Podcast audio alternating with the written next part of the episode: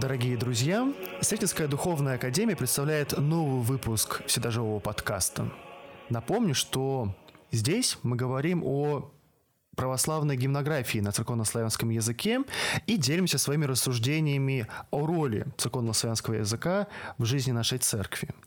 Сегодняшний выпуск особенный. Он посвящен празднику Рождества Христова. Сегодняшнем выпуске аспирант нашей Сретенской духовной академии диакон Анатолий Гольман поделится своими размышлениями над церковнославянским текстом тропаря праздника Рождества Христова. Согласно церковному богослужебному календарю, 25 декабря православная церковь светло празднует праздник Рождества Христова. По новому же стилю этот праздник приходится на 7 января. Праздник Рождества Христова, как отдельное торжество, был принят церковной полнотой не сразу. Как нам сейчас известно, поначалу Рождество Христово праздновалось одновременно с торжеством Богоявления – известного также как Крещение Господне.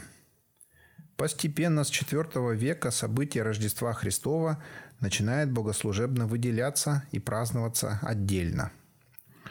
Церковнославянский текст тропаря праздника Рождества Христова звучит следующим образом.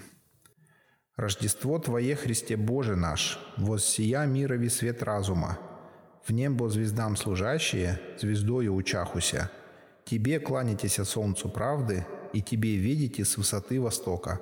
Господи, слава Тебе!» В 20-21 веках приведенный текст неоднократно перелагался на современный русский язык. По мере рассказа мы будем обращаться к переводам митрополита Илариона Алфеева, протерия Владимира Успенского и иеромонаха Феофана Даменко.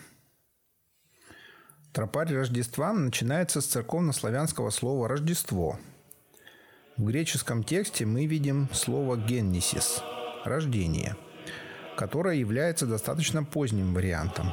Его более ранний однокоренной эквивалент – «генесис», который означает «происхождение», «возникновение», «появление». В русских переводах слово «Рождество» сохранено без изменений. Древний автор краткого песнопения сразу же Эксабрупта подводит нас к главному содержанию и причине праздника, извлекая нас из повседневной реальности и давая нам возможность взойти умом на богословские высоты.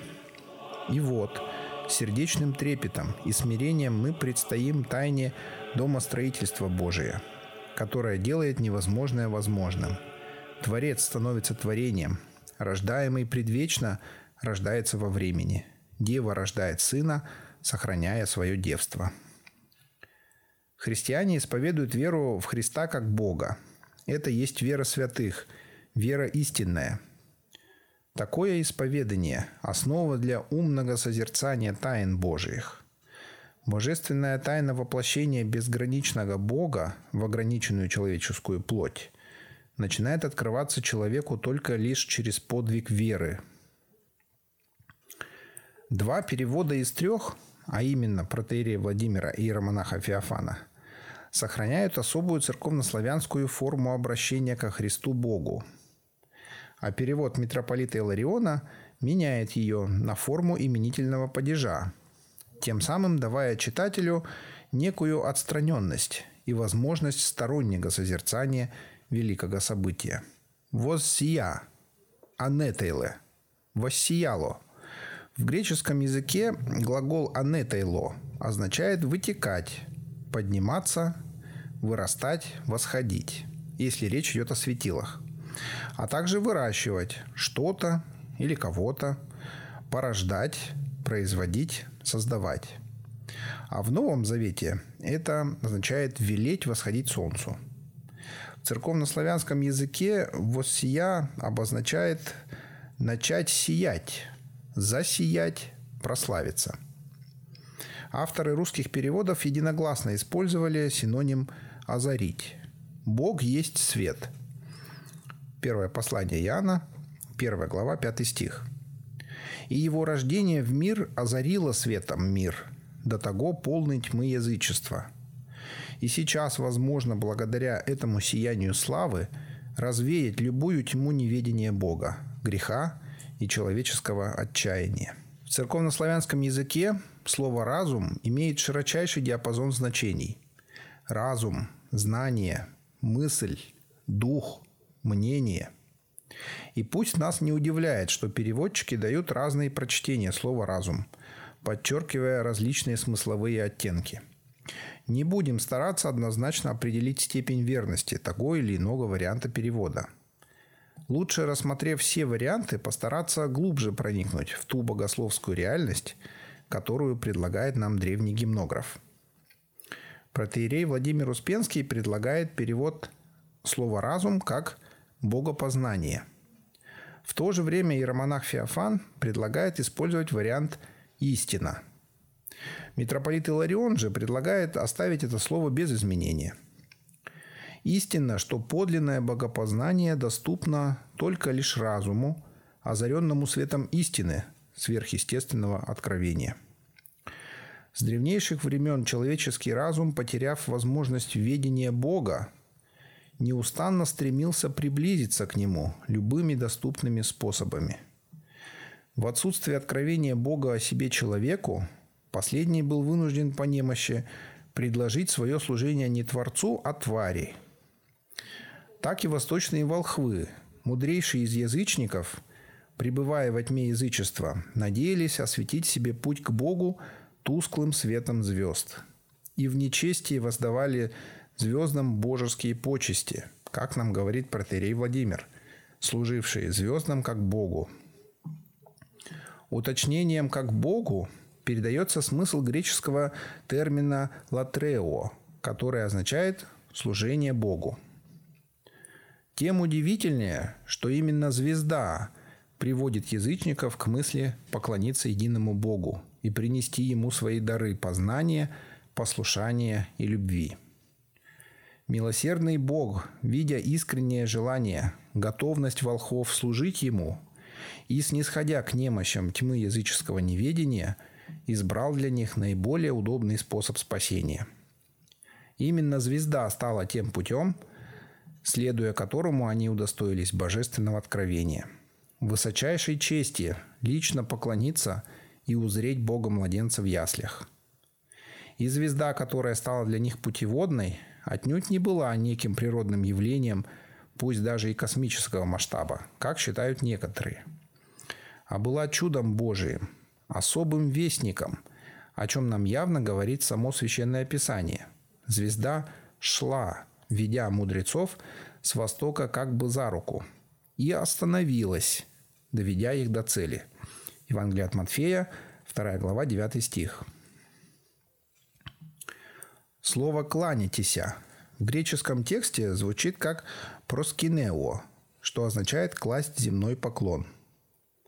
Это также имеет явное догматическое прочтение, как и слово «латрео» – «служить», употребленное автором ранее. Некоторые по неразумию и немощи ранее воздавали божеские почести тварному солнцу. Но только Христос, являясь солнцем всякой правды – может исцелить нас от всех духовных болезней, и от Него нам воссияет свет спасения. Он тот, кому истинно должно служить и поклоняться православному христианину. Откровение, данное волхвам через звезду, свидетельствует о необходимости не только поклонения Богу, но и познания Его с высоты Востока, как нам об этом говорит митрополит Иларион, сохраняя церковнославянскую единицу. Востока в тропаре стоит не в родительном падеже, а в винительном. Но с родительным падежом совпадает по форме, так как мыслится как понятие одушевленное. Таким образом, оно относится не к восточному происхождению волхвов, а к самому воплотившемуся Христу. К такому же евангельскому пониманию отсылают нас два других перевода, начиная слово «восток» за главной буквы – Христос, озаряя весь космос своим нетварным светом, снисходит с небес на землю, в то время как тварное светило, по обыкновению, наоборот, восходит из-под земли на небо. Ибо Он, восток востоков, немеркнущий божественный свет, свет от света, Бог истинный от Бога истинно, солнце правды. Всякое дыхание дохвалит Господа – Любое молитвословие должно содержать словословие Богу, так как словословие само по себе является высочайшей формой молитвы. И об этом же нам поют ангелы, сопровождавшие величайшее событие рождения по человечеству Христа Бога великим словословием. Слава Вышних Богу и на земле мир, в человецах благоволение. Таким образом, в тропаре Рождества Христова нам открывается божественная реальность, где переплетаются ветхозаветные и новозаветные события, наполненные образами света. И мы призываемся к познанию, поклонению и служению тому, кто есть истинный Бог. Вы послушали эпизод Вседоживого подкаста о тропаре Рождества Христова. Спасибо вам. С вами был Константин Царильчук и диакон Анатолий Гольман. Мы поздравляем вас с Рождеством Христовым. Будьте с нами в новом 2022 году. Ваш любимый, всегда живой, законославянский.